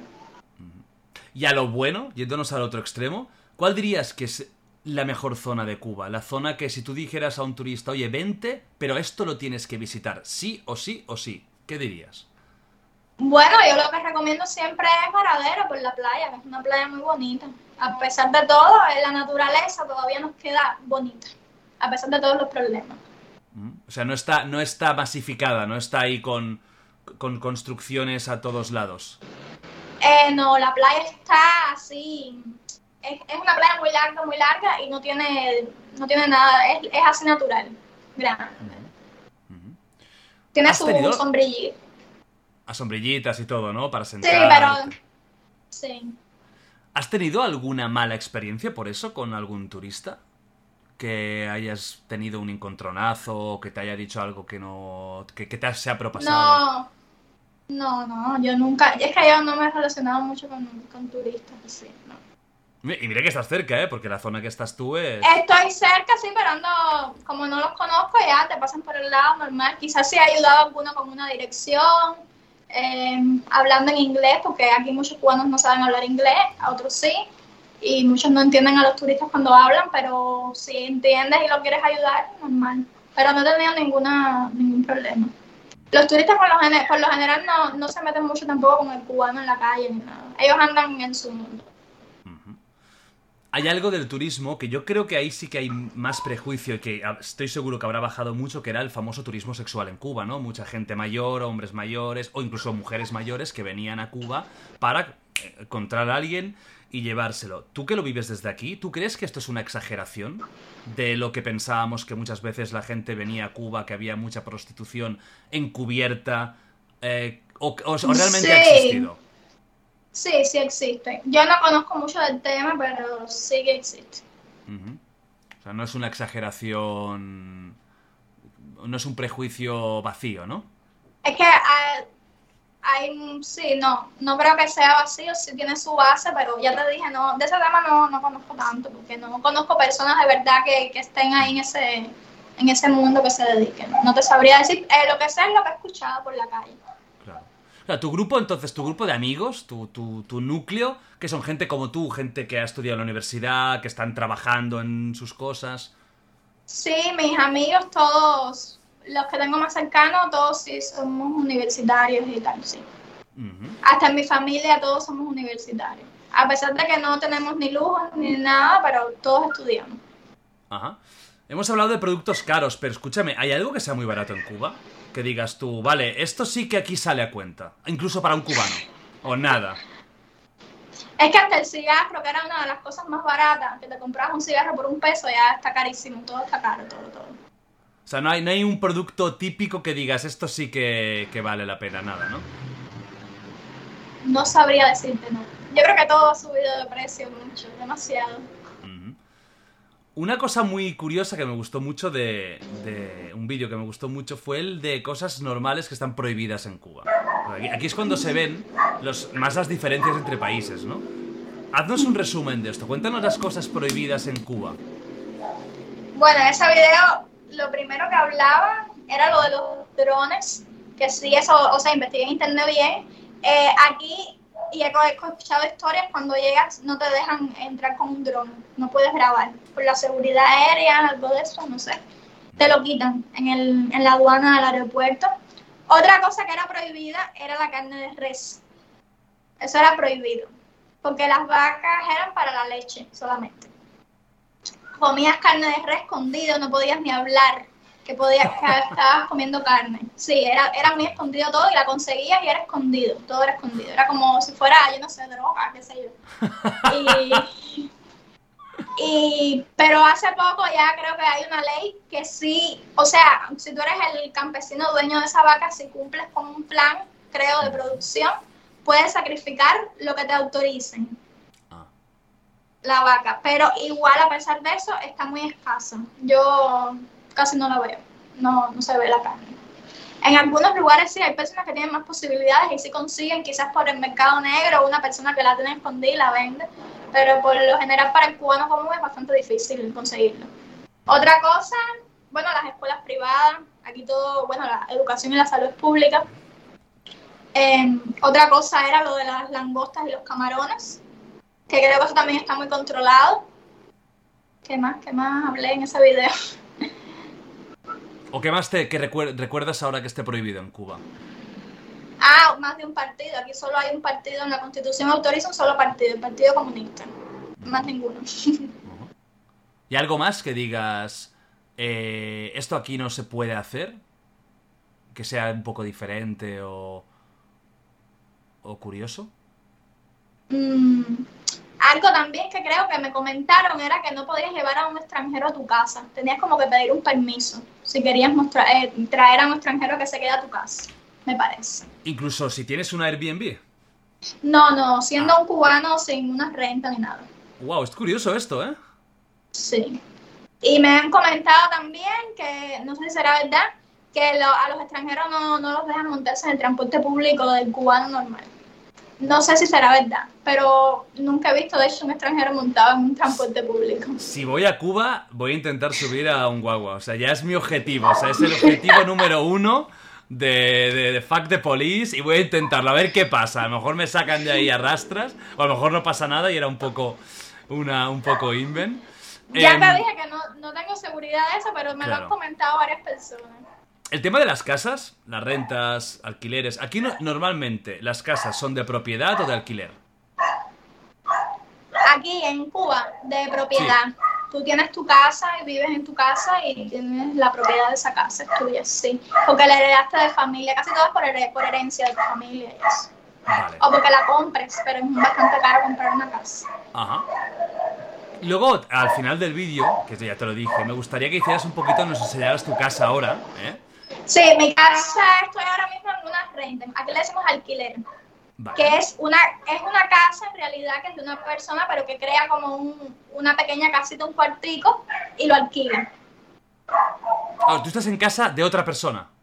sí la casa es de otra persona que vive abajo yo vivo arriba en una casita que ellos hicieron y eso es como un alquiler Pero y aquí se alquilamos Ajá.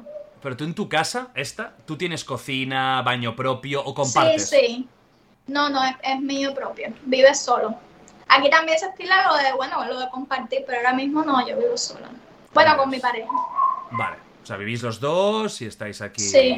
aquí y mi perra Ah, y, la, Sí. que es la que está, que es la que está ladrando, ¿no? Ahora. sí sí se escucha ah, no, no, no, pues no, es otra, es otra, ¿eh? Es en la calle, hay mucho ruido en la calle. Los perros ladran mucho porque aquí hay muchos perros callejeros. Hay pocos gatos.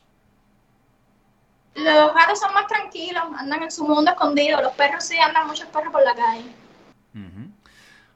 El tema de las casas, aunque luego nos muestres la tuya, normalmente un cubano en qué tipo de casa vive? ¿Son casas antiguas o casas pequeñas? Hay cubano promedio. que... Hay, a ver, eso depende de la zona. Si tú vives en la zona antigua de la ciudad, que es más colonial, que no te dejan como que, que rompas eso porque es colonial, Sí. Ni que pintes, tienes que pedir autorización porque es como patrimonio, algo así, porque hay muchas casas antiguas de la época de la colonia, la neocolonia, de cuando, de aquella, de los 1900.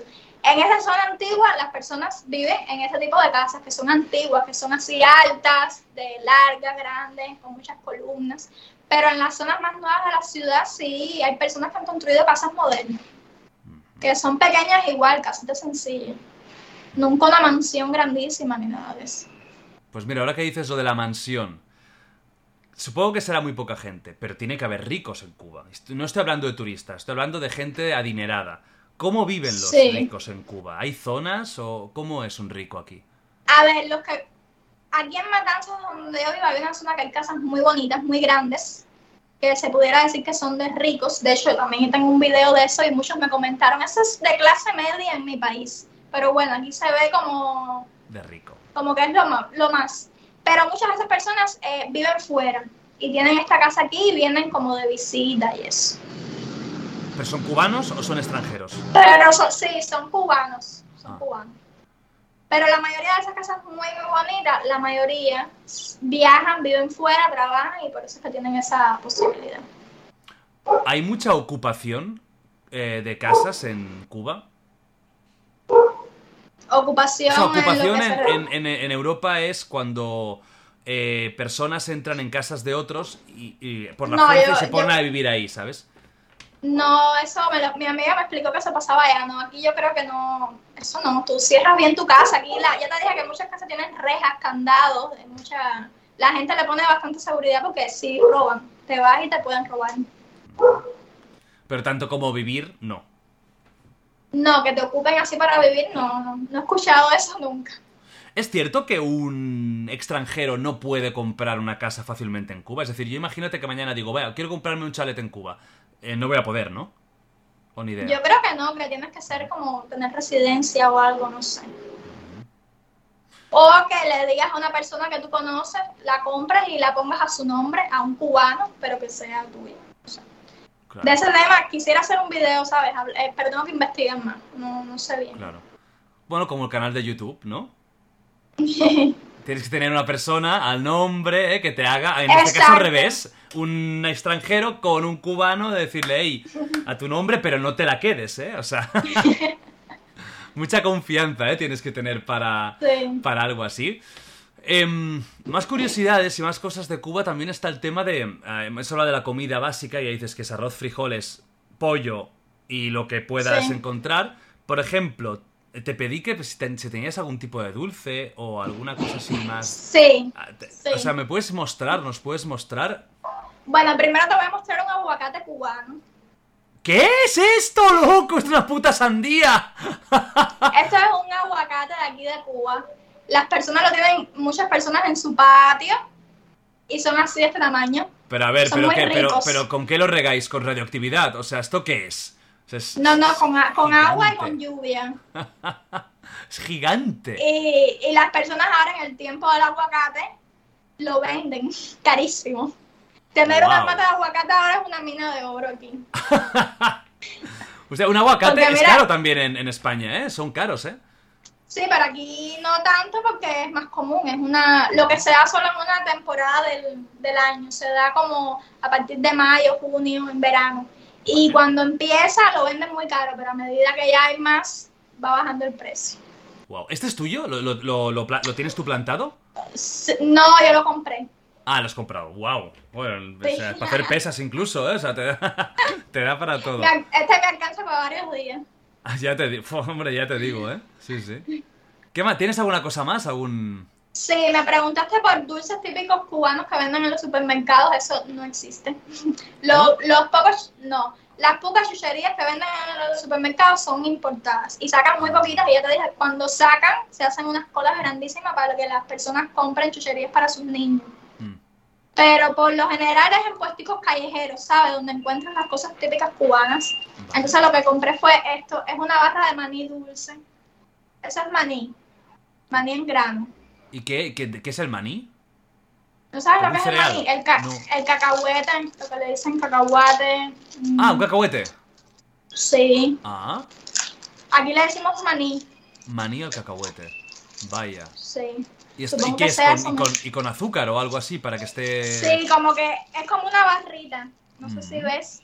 Vale. Dulce con azúcar. Ah. Ajá. Esto es como algo muy típico, pero ve, es todo muy. con un laguito reciclado, todo muy casero. Muy natural, muy natural. ¿eh? Sí, no es que haya una empresa ni nada de eso, una fábrica, es que las personas lo hacen en su casa. ¿Y esto cuánto te ha venden. costado? Este me costó 40 pesos. No llega ni a ser un dólar. Pero bueno, esto antes le costaba 10 pesos. Antes.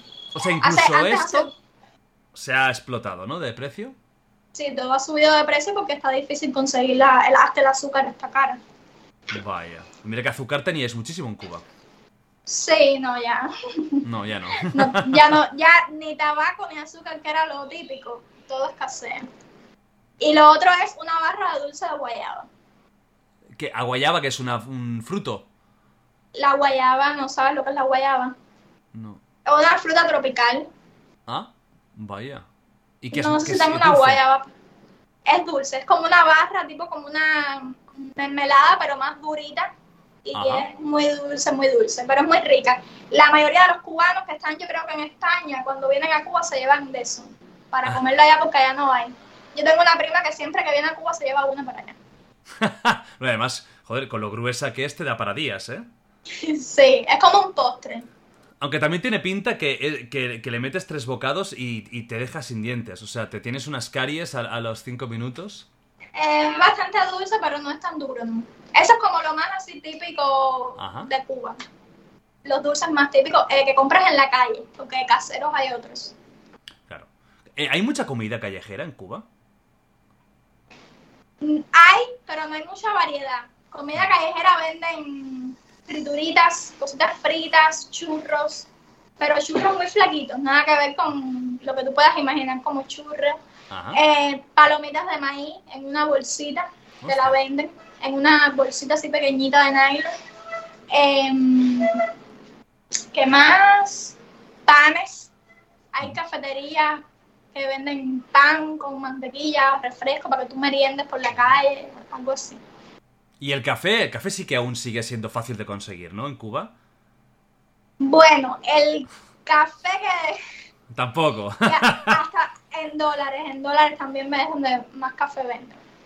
Mm, o sea que incluso el café ya es más difícil ahora conseguirlo que hace un año. Sí, hay personas que sí lo tuestan, lo, lo hacen más casero y lo venden, que le decimos así el café criollo, que lo compras en casa de una persona que se encargue de eso. Y el otro es el café que te dan, que te compras por aquí por esta libreta, que es lo peor. O sea, esta libreta, digamos que los productos no son los mejores, ¿no? No, no, ese café es el más malo que te puedas tomar en la vida. Pues, bueno, he tomado mucho mal café. A lo mejor porque los cubanos también tenéis un, un estándar muy alto de café. Eh, tenéis Pero el, café, cuba- el cubano lo que hace es que compra el café bueno de la tienda y lo mezcla con este café malo para sacarle provecho porque no nos gusta desperdiciar nada. Ah, Así tenéis más cantidad y no está tan malo. Ajá, para mejorarlo un poquitico. Eso es lo que hace casi todo el mundo. Vale. ¿Veis qué listos sois? Es que lo sabéis todas. Es que está... Es que somos muy ingeniosos. Si el, el cubano no ha dominado el mundo, ¿por qué no tenido la posibilidad? Eso es lo que decimos aquí. Ojo, eh, a lo mejor el cubano de aquí 56 años eh, es el- la nueva potencia. Ni China, ni Rusia, ni Estados Unidos. Cuba. Como El potencia cubano, mundial. el cubano inventa demasiado. Bueno, eso tiene que haber muchos cambios para que sea potencia. Ah, nunca se sabe, ¿eh? a lo mejor hay sorpresa. Bueno, no sé, no sé. A lo mejor en 56 años está peor. Pero, a ver, quién sabe, ¿no? ¿Quién sabe? Vamos a ir enfocando ya la, la- la- la parte final.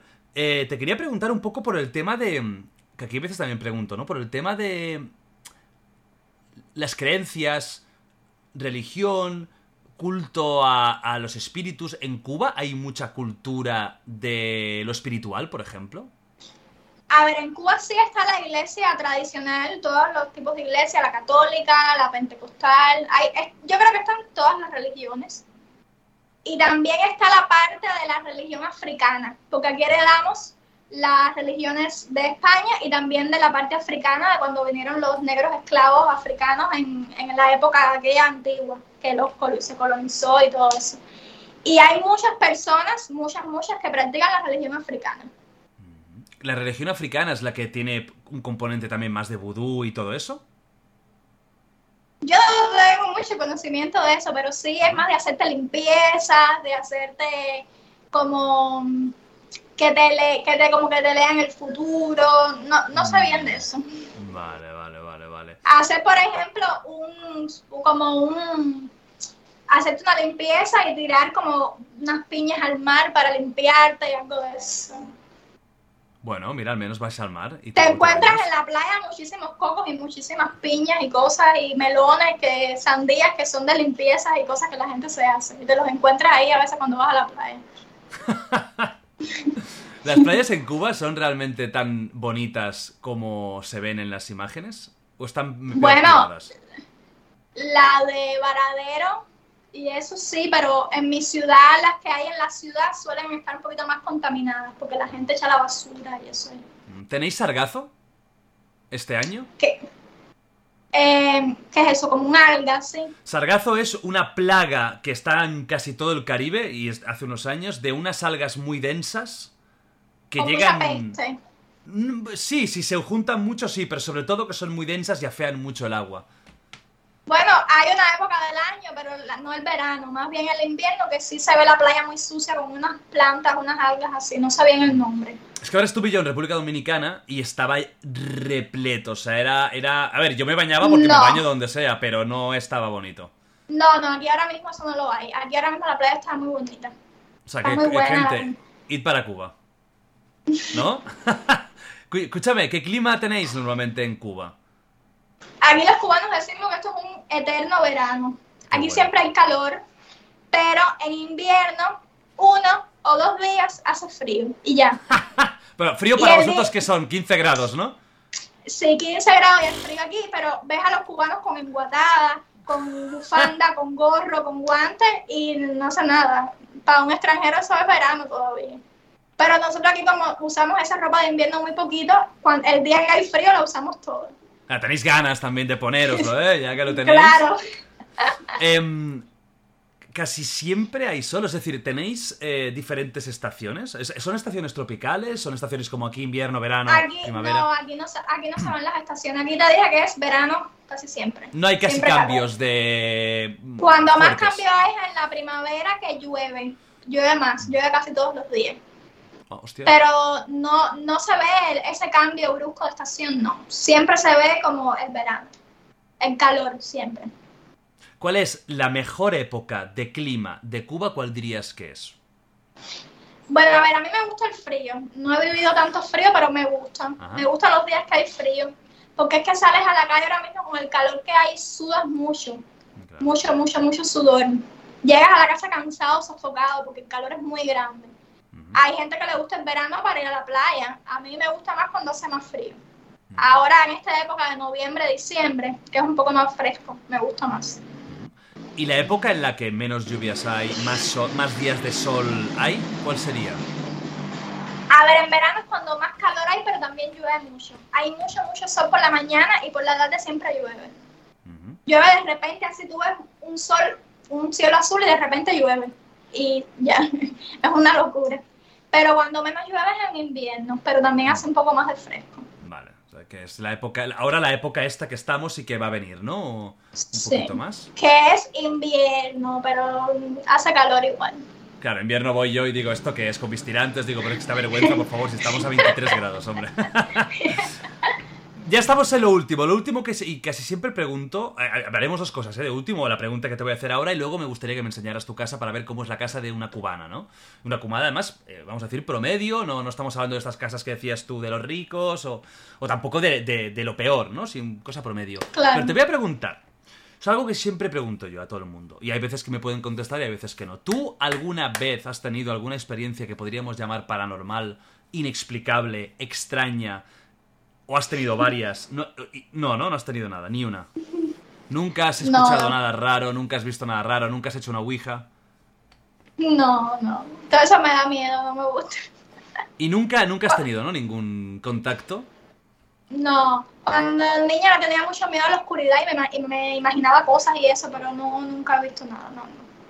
O sea, que eres de, eres de los casos que me dicen que no. Pues entonces, Anita, muéstrame, muéstrame, muestra, bueno, muéstranos en todo caso, muéstranos la, la casita, a ver cómo, cómo es la casa de un cubano. Ok, espérate. A ver, a ver esto, ¿Puedo? que viene, momento, momento blog. Espérate, déjame quitar esto del trípode. Venga, Pongo la cámara al revés, ¿no? Ay, Dios, perfecto. ¿cómo, cómo viro esto ahora? Bueno, o gírala, si no, ¿no?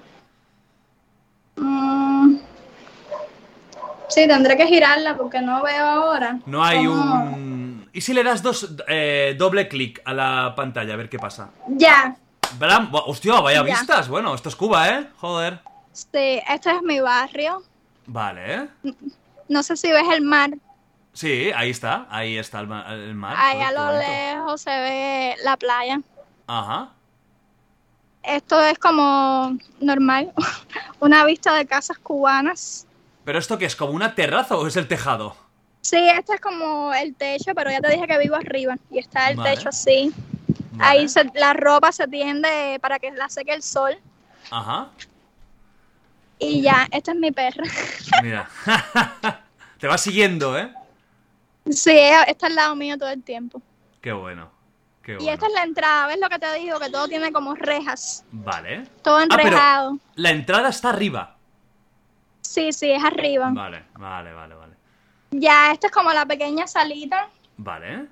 Tengo un poco de reguero porque te puse aquí todos los maní, el aguacate, Ay, ay, ay. Ahora disimulando, una, ca- ¿eh? una cafetera cubana. Ah. Bueno, es como todo el mundo, ¿eh? Sí, pero esta me la mandaron, me la regaló un suscriptor porque la mía estaba Ah. horri- horrible. Ah, qué bueno, qué bueno. ¿Con un ventilador, aire acondicionado? No, un ventilador, para cuando me siento aquí en la computadora y eso, Bueno. porque no tengo aire acondicionado. Ajá. Ella, aquí plátanos, Hombre, ¿cómo no?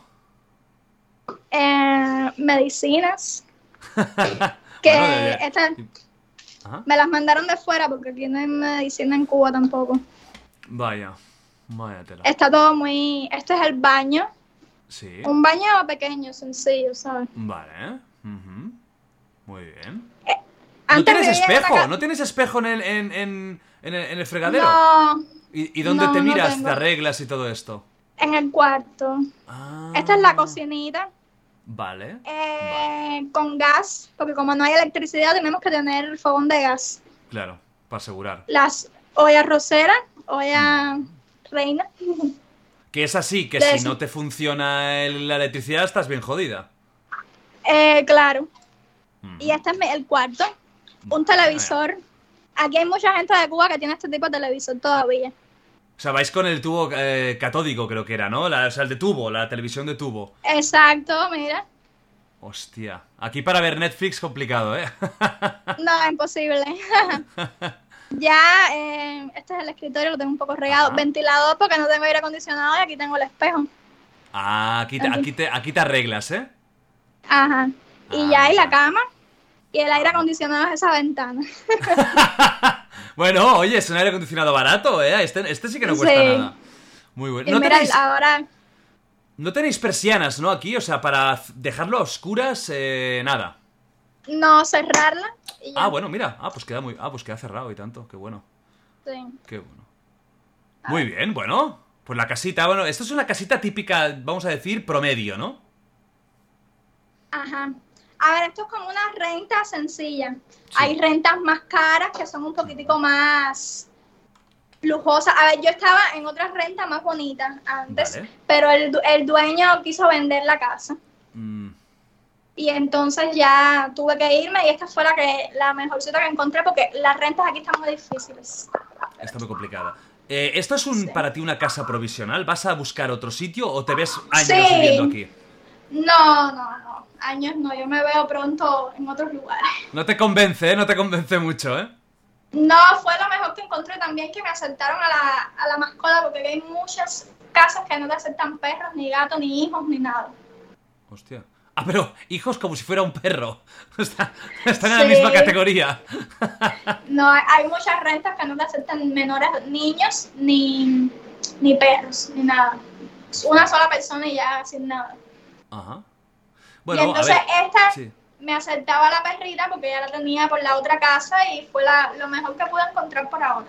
Claro, claro. O sea, pero que tú vas a seguir buscando, ¿no? Por si encuentras algo, algo mejor.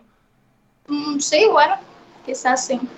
Pero está súper difícil y muy caro porque ya te quieren cobrar las rentas en dólares. Como todo está tan dolarizado, te las quieren cobrar en dólares. Esta me la cobran en moneda nacional por ahora y me conviene estar aquí Claro. para ahorrar un poquitico, porque tampoco puedo estar malgastando el dinero. Bueno, Anita, no sé, a lo mejor YouTube te da la facilidad para acabar encontrando la casa que quieras. A lo mejor te- al final acabas en una de esas casas que dijiste tú, ¿no? De, de- de los que son más, más ricos. Eh, ha sido un placer tenerte aquí. Estoy muy contento porque tenía mucho miedo del internet. Digo, ay, madre mía, que esto va a ser un espectáculo. Vamos a tener que cortar 20 veces. Y no, ha habido un par de veces que se ha quedado un poco lagueado, pero se te ve muy bien, se te ve nítido, que también es importante eso. Y bueno, te has pasado bien. Sí, te di un poco de, de miedo, de nervios, porque es la primera vez que así que interactúo y más eh, contigo, porque a ver, aquí muchos se siguen mucho, mucho a los youtubers de España. Sí, sí, sí. A la gente le encanta. Sí, te- tengo mucho, mucho, mucha gente que me escribe de Cuba, muchísima gente. que me Sí, escribe de- muchísima gente le encanta a todos los youtubers de España, los vemos desde hace años. Claro, claro, cuando empezaste con internet ya estaba aquí en apogeo. Sí, a ver, antes del internet aquí existe una cosa que no te comenté, eh, que se llama el paquete semanal, que es un disco duro que se reparte y así era como nos manteníamos actualizados del mundo exterior.